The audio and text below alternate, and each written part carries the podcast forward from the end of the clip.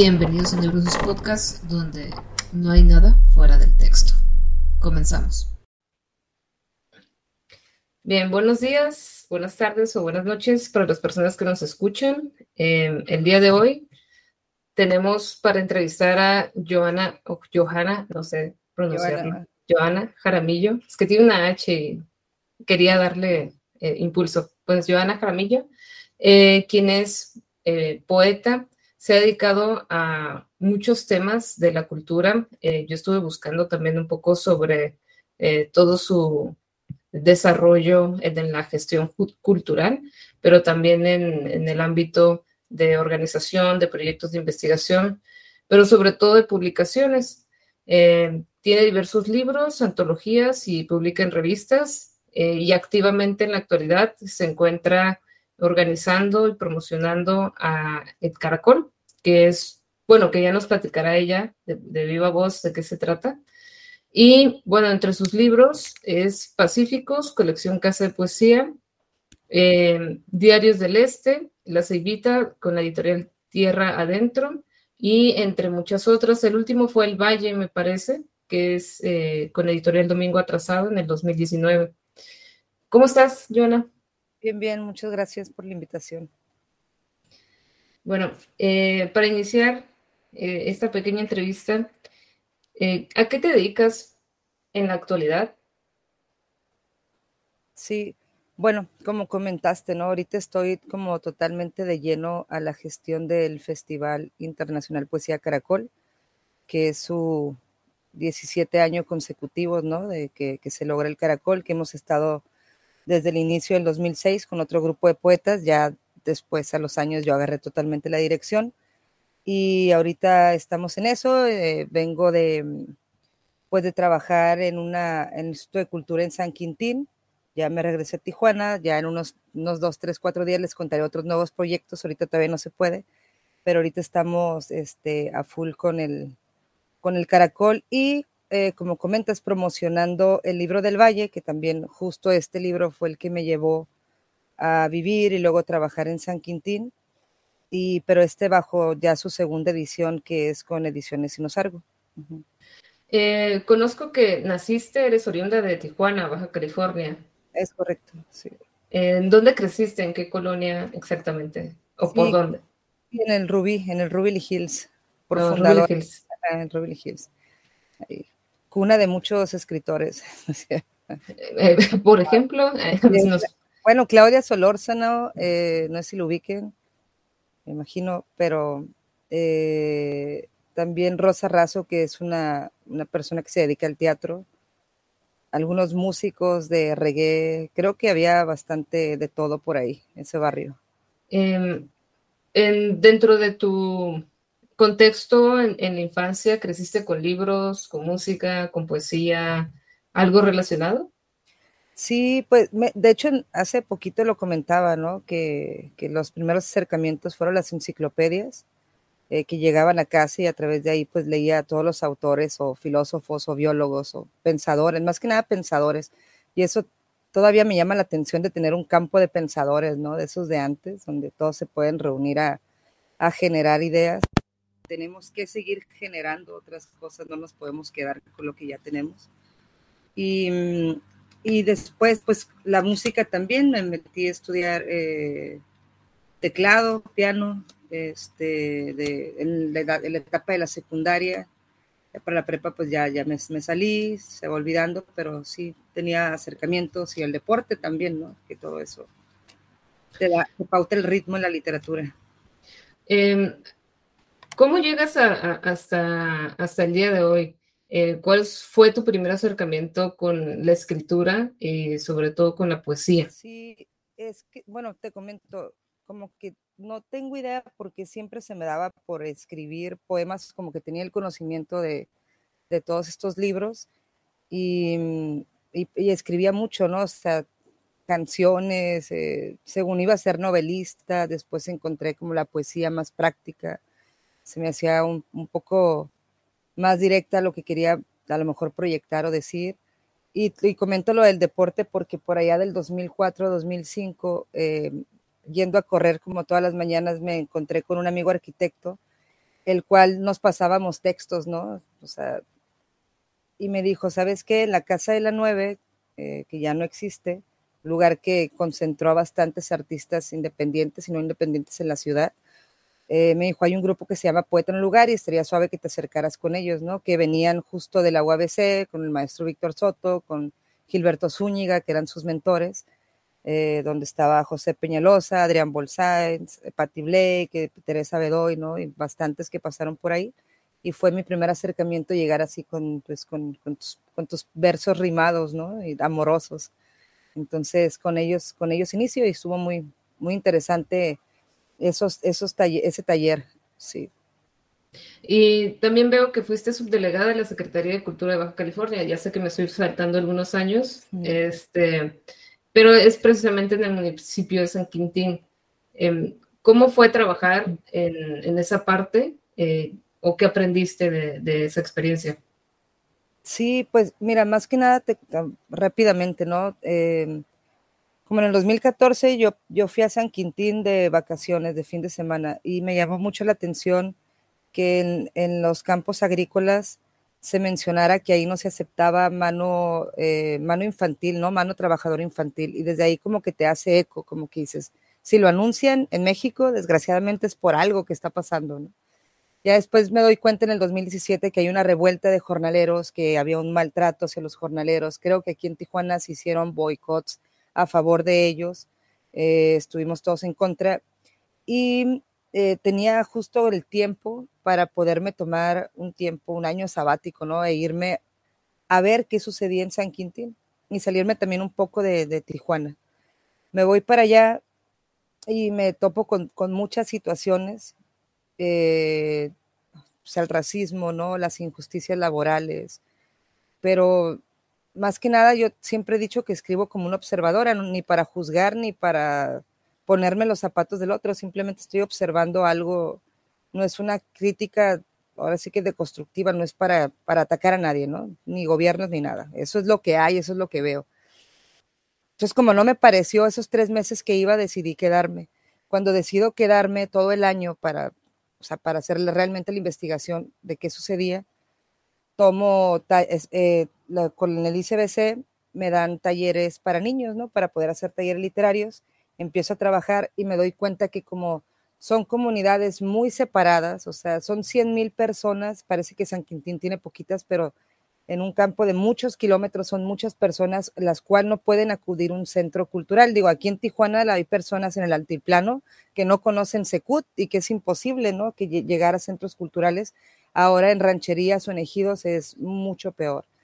Y cuando regreso, ya cuando termino lo de la investigación y me regreso a Tijuana, hablo con, era la Federación de Cultura en aquel tiempo, les comento qué está pasando en San Quintín, qué necesidades tienen. Y pues a través de esa comunicación, eh, la nueva administración que entra me dice, oye, Joana, pues tú ya que conoces el campo, te quieres ir a trabajar para San Quintín en la Secretaría de Cultura y a mí me pareció eh, me dio mucho miedo porque siempre independiente, ¿no? Y, pero de pronto dije, pues vamos, o sea, vamos a hacer lo que muchas personas, o a veces que nos quejamos que meten a un político, que meten a no sé quién que no sabe de cultura, ¿no? Entonces dije, pues vamos a, a trabajar y realmente creo que se lograron cosas muy, muy bonitas con toda la población de San Quintín. Eh, estabas hablando hace unos segundos sobre esta parte del desarrollo de, de no, no, no trabajar sobre la literatura o la escritura a partir de destruir ciertos conceptos. Creo que sí es de construir en el sentido de que analizas, ¿no? Todas las partes y las puedes volver a unir o cambiar de lugar, eh, que eso es muy interesante.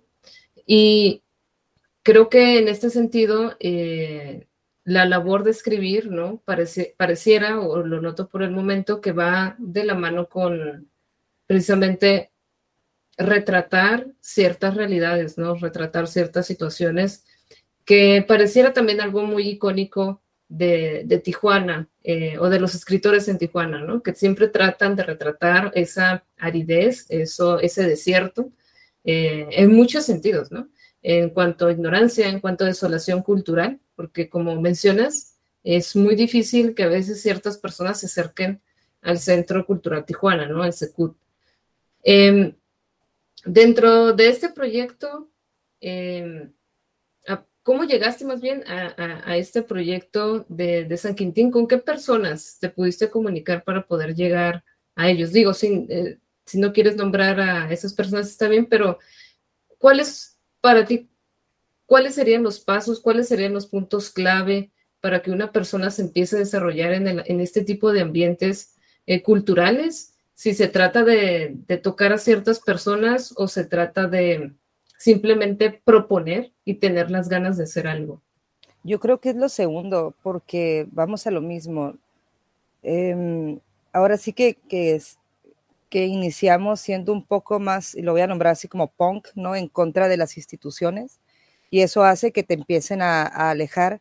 Sin embargo, la insistencia, el trabajo, todo lo que, te digo, los años que llevamos trabajados, el acercamiento y mi siempre decir, vamos a unificarnos, ¿no? O sea, yo puedo hacer esto, ustedes instituciones tienen las garantías, tienen, tienen el dinero, ¿no? Tienen el presupuesto, no nos podemos enojar, hay que empezar a trabajar juntos y eso a los años lo entendí, ¿no? Entonces, creo que las mismas instituciones y yo fuimos cómodos en trabajar juntos, en unir esfuerzos en pro de la sociedad, ¿no? Dejar de, atacarnos. Hubo un momento que dije, yo, yo no quiero tirar periodicazos, estoy harta ya de, quejarme de estas situaciones, sino al contrario, vamos a sumar, ¿no? Vamos a sumarnos todos.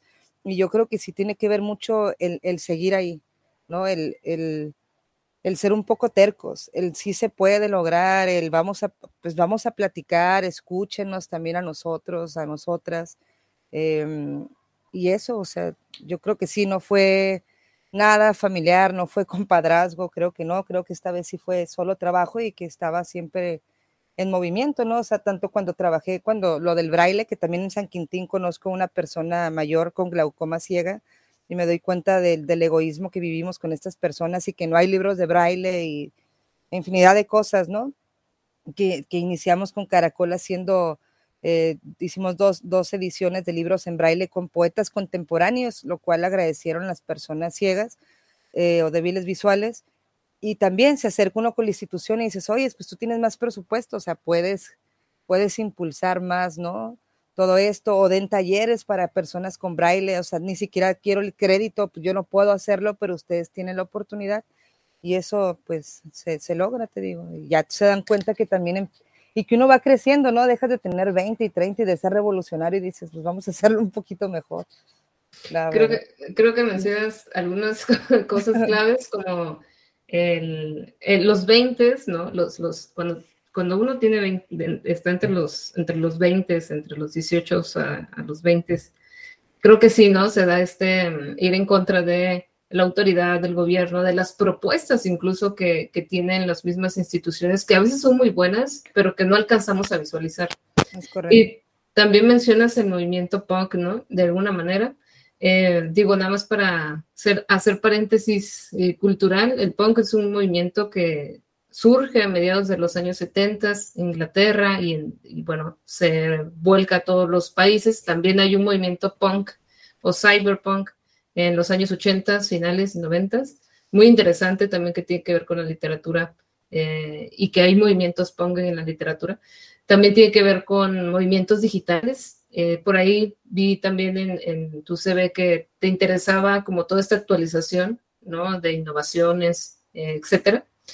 Y considero lo mismo, ¿no? En, este momento, o estoy llegando a un punto en el que definitivamente hay que tratar de llegar a acuerdos, hay que tratar de, escuchar al otro, porque no va a haber manera con nuestro, digamos, nuestro propio ego, ¿no? De querer sobresalir eh, o de querer tener la razón con nuestro propio método, ¿no? Y bueno, ¿qué, ¿tú qué piensas de, esta etapa de la digitalización ahorita que que ya hay varios espacios de, escritura eh, digital abiertos, este, Wattpad, por ejemplo, o cualquier Twitter, ¿no? En Twitter que, bueno, no todos lo usan, pero Twitter en su momento fue y ha sido un, gran medio de difusión también de, de, escritores. Sí, es que para mí todo es válido o todo es necesario, ¿no? Habemos, hay personas más auditivas, hay personas más visuales, ¿no? Entonces, eh, si hay personas con las que quieren leer, no sé, 140, 200 caracteres, caracteres este, em, y eso los va a llevar como de un escalón a otro para seguir otras obras literarias o, o, divulgación científica, ¿no? Que a veces me preguntan qué leo y la verdad yo leo más cosas científicas que, literatura, mi, mi, o, artículos, no sé, académicos, leo más, más cosas así, porque necesito fuentes para mi escritura, ¿no? Eh, muchas veces ignoro otras, o sea, sí leo a mis contemporáneos, ya leímos todo el bagaje de literatura antigua, pero pues vamos, vamos viendo otro tipo de, pues sí, de información. Estoy a favor de lo digital como estoy a favor del libro físico, totalmente. Creo que, y que todas las redes sociales han servido para, para difundir más todavía la literatura. Yo siento ahorita, así como del 2000 al 2000, no sé, 10, que hubo un boom donde hubo mucho movimiento literario, lo, lo voy a nombrar latinoamericano, que me tocó vivirlo. Ahorita yo siento que otra vez está resurgiendo. Y a mí eso se me hace muy padre y a lo mejor tuvo que ver mucho la pandemia, tuvo que ver mucho estas plataformas en Zoom, ¿no? Que pudimos ver a, a muchísimos artistas eh, salvarnos en la pandemia. Eh, yo creo que, que, que, vuelve a surgir y eso es, eso es muy propositivo. O sea, lo que te guste leer es, es bueno, así.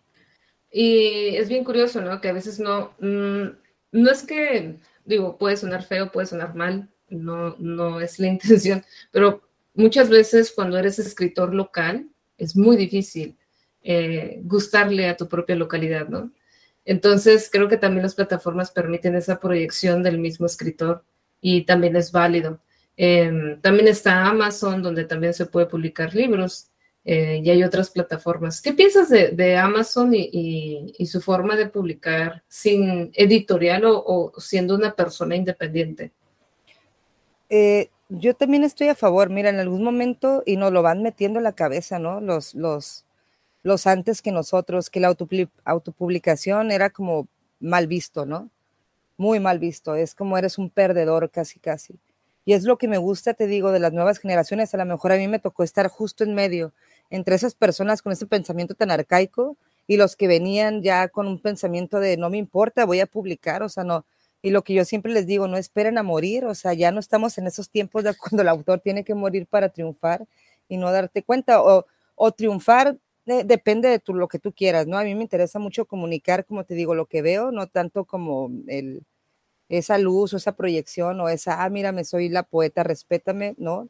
Sino dejar ese registro para las siguientes generaciones, ¿no? Que cuántos, cuántas cosas no leemos de antes que dices, híjole, cómo seguimos viviendo igualito todavía, ¿no? Parece que nada cambia y esos son nuestros referentes. Eh, o cómo vivían en ciertas épocas pasadas, pues todos estos libros nos ayudan. Pero que ahorita se, se publiquen en Amazon, a mí me parece muy bien, no, no le veo nada, nada malo, o sea, la, la industria editorial casi, casi la matan y por lo mismo, ¿no? No había, o sea, estaban, pero realmente yo no veo difusión, yo no veo un espectacular anunciando un libro, yo no veo así como la televisión en lugar de un detergente anunciando literatura u otra cosa. Entonces, casi, casi la querían llevar a muerte y a lo mejor por cosas de sistema, por cosas políticas, por lo mismo de antes. Era un poco como quemar los libros, ¿no? En cierto tiempo, es como vamos a ir de a poco a poco callándole y nada más lo que nosotros hagas, este, ciencia ficción, lo que queremos que la gente se nos en lo que es que les vamos a ofrecer. Y hay muchísimos pensamientos y te das cuenta a través de estas plataformas o de los festivales y yendo a comunidades que la gente está ávida de lecturas y siempre lo voy a defender. La gente recibe muy bien todas las lecturas. En México, México es muy cultural, digo, en San Quintín que estaban eh, los triqui, los purépecha, los mixtecos, toda esa gente es lectora y toda esa gente es escritora, es poeta ya de, con su lenguaje, ¿no? Y hay que, hay que seguirlo fomentando. Entonces, pues a favor de la, de la autopublicación, pero también es interesante tener tu ISBN porque ser referencia y encuentran todos tus libros muy fácil cuando los requieres para, o sea, ahí sí es como, ¿no? O sacar la doble, ¿no? Publicar en Amazon, pero que, saquen su ISBN, muy recomendable. es muy recomendable. Hay muchas formas de sacar ISBN, ¿no? Eh, está directamente con, el gobierno, hay todo un proceso con los derechos del autor y también hay procesos eh, digitales de, otros, de otros lados que también los cubren. Sí, porque Eso sí, yo he visto que editoriales como que se pelean de que no es necesario, sí. A mí me ha servido, todos mis libros han estado bajo eso y de pronto hasta de Dinamarca me escriben y oye, estoy haciendo una tesis de poesía mexicana, ¿qué onda? ¿Puedo? Porque llegan así a tu literatura, ¿sabes? Es un poquito más, más fácil. El que conozco yo, digo, no sé si lo, lo has probado, lo conoces, es de Safe Creative. Em, es, bueno, es una plataforma digital, es este, pseudo gratuita, porque obviamente hay que pagar eh, ¿no? este, sus derechos, pero está, lo cubre en todo formato eh, digital y en varios países. Entonces también está muy interesante. Y eso es interesante, que se está moviendo, ¿no? Eh, la forma de publicar. Y bueno, en cuestión académica, hace algunos momentos mencionaste esta parte de que lees artículos académicos. ¿Cuál es tu formación y, por qué? No, no es cierto, pero, pero ¿cuál es tu formación? ¿De dónde vienes eh, puliéndote en, toda esta parte? Eh, sé que eres una persona dedicada a, la cultura y sobre todo a expresarte, pero sí, eh, ¿cuáles son tus primeros acercamientos? ¿Es necesario estudiar literatura? Pues mira, eso más, y no, no por mí, ¿no? No tengo ningún alma mater, pero de, conocidos, me han dicho que no es necesario y de hecho parece que los que estudian eh, se enredan más, ¿no? Y conozco, sí, conozco muchísimos ingenieros, médicos em, que, han estudiado otras carreras que terminan en la poesía y lo hacen muy bien, te digo, ¿no? A lo mejor en literatura encuentras cierto tipo de formas, sí, te llevan a toda la enseñanza, ¿no? Pero yo creo que puede cualquier persona lectora también, ¿no? O informada, eh, puede llegar a escribir un libro y también pues con, buenos editores. Hay que abrirse a que se requieren buenos editores. No, existiría Gabriel García Márquez sin, sin que le hayan hecho sus libros, ¿no? Que al parecer ahí tiene mala fama de que no los hacía muy correcto. Eh, de hecho, pues es, que ese es el fin muchas veces de la carrera, ¿no? sobre todo en Tijuana, que es muy, no es muy vasto en estudios de literatura, ni en edición, ni en nada por el estilo. Em, a veces se confunde, ¿no? Que quieren estudiar literatura lingüística para ser escritores, ¿no? O literatura hispanoamericana. Eh, pero en realidad lo que sí enseña es la parte teórica, cómo entender un libro, la parte de edición o de, divulgación, pero no tanto así el escribir es precisamente la parte creativa, ¿no? La parte del arte de cada persona. Y sí, de acuerdo. Y, ahora yo te tengo una pregunta a ti, que me surge con esto que a lo mejor me respondes. ¿Crees que influya, en, o sea, que a través de ciertas influencias que ustedes como maestros o profesores o guías eh, les enseñen a través de, de esta carrera, o sea, les, les cortan alas en cierta manera o no? Eh, yo creo que es bien complejo porque depende de, la, madurez del que escucha, del que está ahí para aprender y por obviedad no son maduros, eh, la mayoría, ¿no? Y eso puede llegar a muchas confusiones. En lo personal me ha tocado mil veces que confunden muchas cosas de las que yo digo porque para entenderlas se necesita o eh, experiencias personales eh, o bien teoría, ¿no? Un, poco atrás. Eh, y a veces pensamos los docentes que nos expresamos bien, pero se malentiende la información precisamente porque eh, falta experiencia, falta, falta vivir ciertas cosas. Sin embargo, hay, hay profesores, los hay, y es como en todos lados, como el jefe que te grita, como el jefe que te ignora, como el jefe que te, o la jefa, ¿no? Que, que, eh, se dice ser muy empática o empático, pero no lo es. Sucede igualito con los docentes o con cualquier compañero, ¿no? Incluso eh, a veces el docente funge como la parte paternalista de muchos alumnos y eso los hace sentirse aceptados o con la capacidad de criticar eh, a otros compañeros que apenas están iniciando en su carrera. Entonces es muy complicado, ¿no? Somos eh, muy complejos. Lo, que sí creo es que eh, como profesores sí debemos desarrollar muchísima empatía y, y sí se necesita un poquito más de expertise en el área de docencia en la universidad porque ese es el, podría decir que es una de las debilidades de la universidad, es que muchas veces no se contratan a, a docentes o con alguna especialización en docencia, ¿no? Yo sé que deben ser ingenieros, yo sé que deben ser abogados, yo sé que deben ser expertos, pero sí necesitan algunos cursitos por ahí que sí les ayude a, mejorar sus habilidades socioemocionales, ¿no?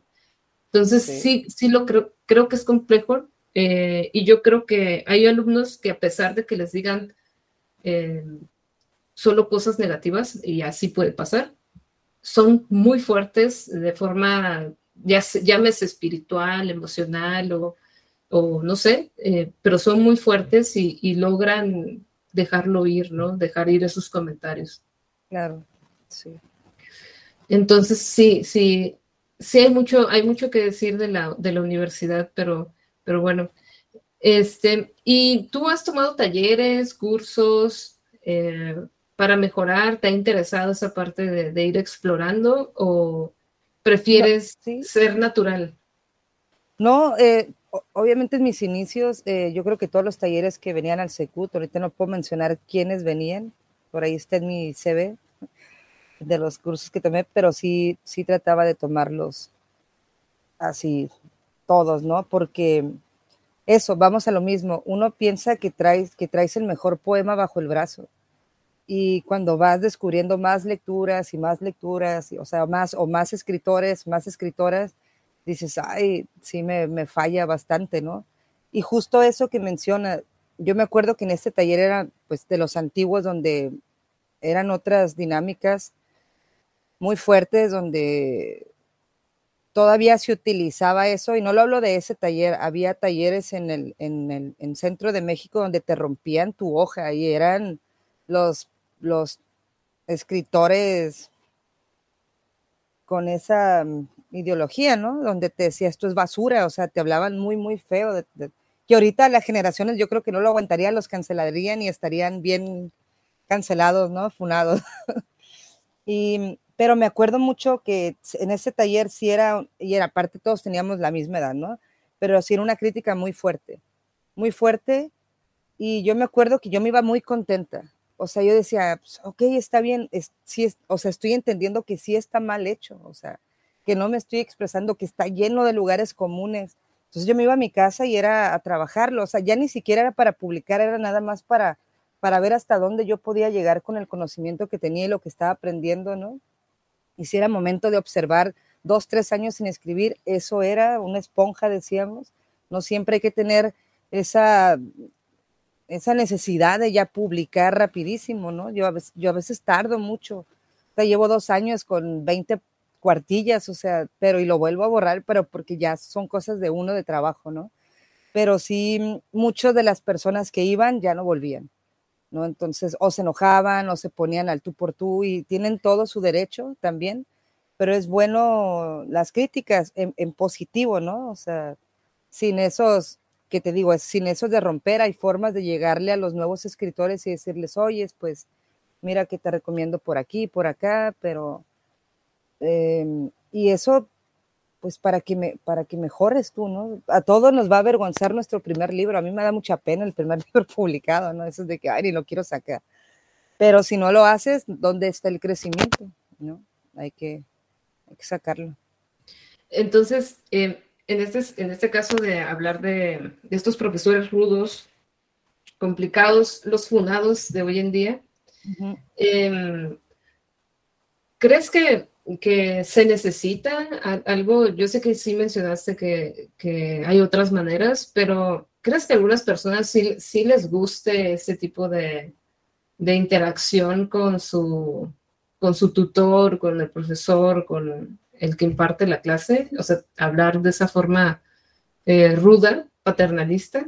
¿Crees que se sigue, se sigue insistiendo en esa forma de llevar las, las clases? Mira, no sé si ahorita, ¿no? Este, te hablo de jóvenes de 20, 30 o, los que pueden estar apenas becados en letras mexicanas o en un FONCA o algo por el estilo. Muchas de las veces también es esa admiración que tienen hacia sus maestros porque son escritores, ¿no? Y entonces eh, yo creo que esas han sido las confusiones. No estoy de acuerdo yo en la rudeza, yo no estoy de acuerdo en, ese tipo de, porque te duele, ni modo que no te duelas, uno se regresa llorando a tu casa, ¿no? Y te digo, no todos tenemos esa fortaleza emocional como para decir, va, le voy a continuar, o sea, yo puedo regresar y quién sabe qué me vaya a pasar y hasta puede llegar un suicidio, ¿no? La gente con algo tan fuerte, no estoy de acuerdo. Pero te digo, depende de las personas, em, ese, ese falso respeto que se les tenía, que yo creo que permitían, y no nada más hablo de eso, o sea, cómo están los, las personas que estudian danza, cómo sufren, ¿no? Teatro, o sea, yo creo que les va peor. yo creo que a esas personas todavía les va mucho peor, es muy difícil, es un desgaste físico. Y, y pues encontrar otras maneras, pero yo siento que sí hubo ahí algo generacional que, tuvieron que aguantar a este, este tipo de presiones. Desconozco si ahorita se siga haciendo, pero pues yo de pronto veo que, que si no se hace, sí se les diga a los jóvenes que, ah, que lo están haciendo muy rápido y que pueden escribir diferente, ¿no? Y hay que buscar la manera de decirles, porque pues si no se va a hacer una literatura muy pobre también. Y, y no podemos haber llegado a, a, una explotación del lenguaje donde hay un, de hecho, hace rato comentaba con una amiga cuántas palabras hay, ¿no? No me acuerdo qué palabra no conocía, la conocí, dices, hay tantas palabras, y me dice, exacto, y seguimos utilizando las mismas para comunicarnos, ¿no? Entonces es bonito también la ampliación del lenguaje porque nos, nos, nos deshebra cierto sentimiento que no se quede en, en, en, la palabra rosa, ¿no? Que la palabra rosa se, se vea la gama de los rosas. Y eso es lo que se debe de explicar de otra, de otra manera. Digo, yo si llegué a trabajar con científicos fue justo con eso, por eso porque les decía, bueno, pues ya no hay que decir ciertas palabras, luna, estrellas, este, no sé, planetas, y empecé a juntarme casi, casi con ellos o a preguntarles cómo yo llevaba cierta idea que, que quería decir en el poema, que me quedaba corta la palabra luna, ¿no? Así, y ya no quería repetir esas canciones de RBD, se podría decir, eh, ¿no? O sea, quería aumentar todavía esto, ¿para qué? Para que al menos los que lean pues se entretengan buscando, ay, ¿qué palabra es este? Ya te vas ahí, ¿no? A otras, como de link, el link, el link, y ya, así. Podríamos nombrar a esta parte como un lenguaje líquido, una literatura líquida, citando a Salmon Bauman sobre el amor líquido, la sociedad líquida y demás, ¿no? Porque sí, como mencionas, eh, hay casos, ¿no? Que también editoriales jóvenes empiezan y empiezan a publicar y a publicar y a publicar y a publicar y dices, oye, espera, detente, respira, deja que los autores también eh, lo promocionen, lo, lo, lo expresen, lo, lo, asimilen, ¿no? Eh, a pesar de que la digitalización es muy rápida, el cerebro sigue siendo el mismo, el cerebro claro. sigue teniendo sus limitaciones, ¿no? O, o bueno, y, y demás. Y de la literatura, definitivamente sí podemos caer en una literatura bastante líquida por lo mismo, por la presión a publicar, por la presión a, a estar actualizados, atentos a las últimas noticias, novedades, críticas, acontecimientos, ¿no? Y parece también eh, que han sal salido muchos opinólogos, ¿no? Eh, sin, sin expertise, que eso es lo más complejo. Claro. Eh, y que a pesar de que estudio mucho, también se necesita el área de experiencia, no, no solo estudiar. Entonces ahí es donde es bien complicada toda esta mezcla de, de saber quién está en la cultura y quién no está en la cultura. Pero bueno, son muchísimos temas. Eh, regresándonos un poquito a tus experiencias, ¿cuál fue tu primer libro? Digo, el que no quieres mencionar, pero ¿de qué trataba? No. ¿O el segundo? No, sí, el, bueno, el, primero se llamó Pacíficos y se editó en el 2007. Fue en, se llamaba, se llama Casa Poesía Costa Rica, fue en el país de Costa Rica. Vamos a lo mismo, ¿no? Aquí no te hacen caso y sin querer publicas en otra parte por, por primera vez. Y me tocó presentarlo allá con muy grandes escritores también, que que apoyaron mucho o me dieron bastantes consejos en esto. Justo eso, la no presión, la no rapidez, ¿no? La calma. Este, y era, yo creo que sí, o sea, sí hablaba como de, de situaciones también que pasaban, pero sí era un poquito más personal, se podría decir. No, era, era más emocional. Eh, ya los siguientes, ahora sí que me di cuenta que si, que si tenía el escenario y tenía el foco y y parecía que se me abría un camino en esto, lo iba a utilizar para escribir social, que lo mío pasaba a segundo plano y mis cosas de amor se las voy a pasar a mis parejas directo, ¿no? O a mis familiares o lo que sea, o ya si, el, si hay uno entre el libro que se meta, se va, se va a colar, ¿no? Pero dije, si ya tengo y aparte me tocó el boom, todo esto del narco, de los cambios, de pues todo lo que nos está pasando, yo creo que, o al menos en mi contemporaneidad, ¿no? O sea, eran muchas problemáticas que era, que estaban en mi cabeza y era lo que estaba yo reflejando y era lo que a mí me salía en la escritura. Ah, y dije, pues de aquí voy, agarré esa línea y este, y a sacar todo lo que, lo que pasaba de una forma poética. Ahorita que mencionas eh, cómo sientes estos ciclos, ah, ahora lo veo, ¿no?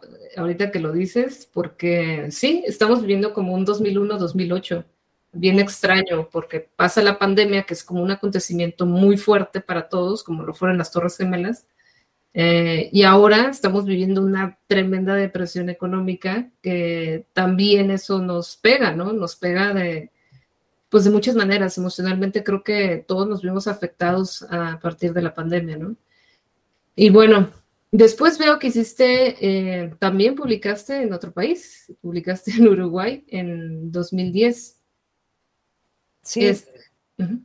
Sí, ese fue en una, cuando salieron las cartoneras, de hecho, ¿no? Empieza la autogestión ahí, sí, empiezan los escritores a decir fuera las editoriales, antes de lo digital, creo que existieron estas cartoneras y, era pues a base de sus medios y me acuerdo que me pidieron algo y sale, sale por allá también ese, ese libro. Y creo que nunca tuve una edición yo personal, solo se vendió allá en Uruguay, eh, pero sí, este, sí hubo ese movimiento cartonero muy fuerte y muy válido y muy bueno, ¿no? En el, y en México también, en muchos países latinoamericanos. Eh, hablando también un poco de la poesía amorosa, ¿no? Como decía Jaime Sabines y sus amorosos, pero hablando de la poesía amorosa, eh, ¿tú crees que, que se ha, ya se ha drenado la poesía amorosa o sigue vigente? Eh, yo, yo, la creo más vigente que nada, ¿no? Digo, te digo, yo no soy muy de leer, pero es que pasa algo bien chistoso, ¿no? O sea, está el mundo literario y está el de las editoriales, ¿no? Y el de las editoriales o las personas que, pues vámonos un Elvira Sartre, ¿no? Este, o Sastre, ni sé, perdón, Elvira. Sastre. Eh, y he visto otras, creo que acaba de llegar un, no recuerdo su nombre, un muchacho o señor que también vino a leer al lugar de Nopal, que dices, wow, tienen más de 100 mil seguidores, ¿no? En redes y son puros poemas amorosos, así que dices, híjole, te quebraste la cabeza por decir esto, que son versos muy sencillos, em, que está bien porque a lo mejor vamos a lo mismo, ¿no? Eh, pues a muchas personas les parece más fácil consumir ese tipo de literatura. Y te digo, es válido porque de ahí todos van a ser siempre escalones, de ahí cada quien va a pasar a lo, que, a lo siguiente que quiera. Pero yo veo mucho movimiento amoroso, o sea, yo, yo no sé por qué me aparecen en, en las redes sociales, pero sí veo y que a la gente le gusta. De hecho, cuando uno va y lee así ah, contra gobiernos o el sistema o la sequía o la inflación, como tú mencionas ahorita, ¿no? Que, que van a ser los temas también de mi siguiente libro, que es lo que está ahorita en mi cerebro, ¿no? Eh, sí se sacan de onda, ¿no? Porque dicen, ay, eso es poesía, ¿no? Es lo primero como que te dicen, le entienden, la aprecian, les gusta, pero sí me han preguntado que si ya no hay poesía amorosa y les digo que, claro que sí hay, ¿no? O sea, te digo, yo siempre meto un poema ahí medio amoroso entre ahí disfrazado, ¿no? Porque pues, ni modo que no esté. Tiene, tiene que, que, ser el, el, que agarre al, al usuario, ¿no? Ándale. El gancho. El gancho. El gancho para poder vender. Este, eh, bueno, sí, es muy, es que estaba pensando como en toda esta literatura y ahorita que mencionamos un poco de esta literatura líquida, pero que es válido, porque siempre va a ser válido. De hecho, una de las recomendaciones para cualquier persona es empieza a leer cuentos de niños, empieza a leer este, cualquier cosa como niños, porque es aprender a leer, no, no, es, no es que vas a agarrar 500 páginas y te vas a hacer el hábito. Es imposible. Es, es, más, ¿no? No se lo recomiendo porque va a ser doloroso. doloroso, cansado y, horrible. Pero bueno. Eh, para el 2013 publicas Diarios del Este, eh, ahora sí con Conaculta. Em, y luego publicas 32 grados eh, entre 33. ¿Lo leí bien? Son, la diagonal. Ok, diagonal 33, ok. Sí. Este, sí, Diarios del Este. Bueno, me voy a vivir a la zona este de la ciudad de Tijuana. Nunca había vivido yo en ese lugar. Eh, y me, vamos a lo mismo, ¿no? Eh, esas burbujas de uno que a veces, digo, a pesar de que crecí en el Ruby Hills, en el Rubí, ¿no? Y que es un barrio también que fue un, barrio de, pandillas eh, o de, de, gente mexicana que trabaja en el otro lado, este, de narcos, ¿no? De, digo, un montón de amigos, no un montón, pero si al menos unos 10 murieron en situaciones por, por el narcotráfico tristes, ¿no? y mi hermano creo que nos íbamos salvando y el estudio salva, muchachos, aunque parezca que no, dentro de la academia y fuera de la academia, ¿no? O sea, donde tú puedas, pero seguir fomentando todo esto.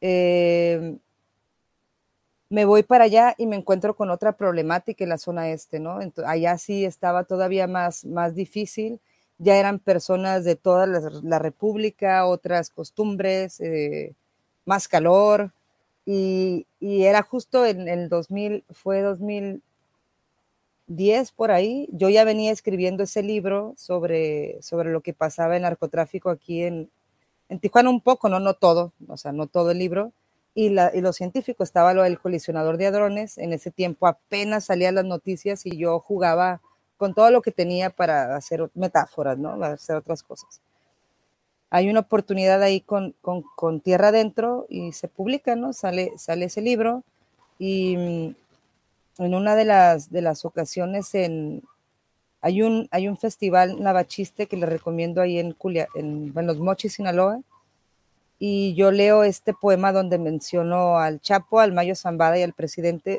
y a mí se me va el rollo que estoy en, pues, en su sitio. Entonces nada más se me acerca el camarógrafo y me dice, oye, este poema no lo voy a sacar y de hecho deja de decirlo porque tú no puedes nombrar a esas personas, o sea, no tienes derecho. Y yo desconocía de que hasta las canciones pues son eh, hechas por encargo de ellos, ¿no? O sea, no los puedes mencionar en una canción porque a ti se te antoja mencionar a cierto personaje. Y yo lo único que le dije es que no te das cuenta que yo no estoy atacando, al contrario, los, les estoy subiendo de posición, que ellos son más, yo son más grandes que el presidente, ¿no? Eh, son personas que tienen el poder en el país, o sea, vamos a lo mismo, ¿cómo, cómo como escritora hacerles entender que solo estás observando, no, es, no estoy juzgándoles a nadie, estoy nada más planteando una problemática que veo, ¿no? Ni a favor ni en contra de nadie, ¿no?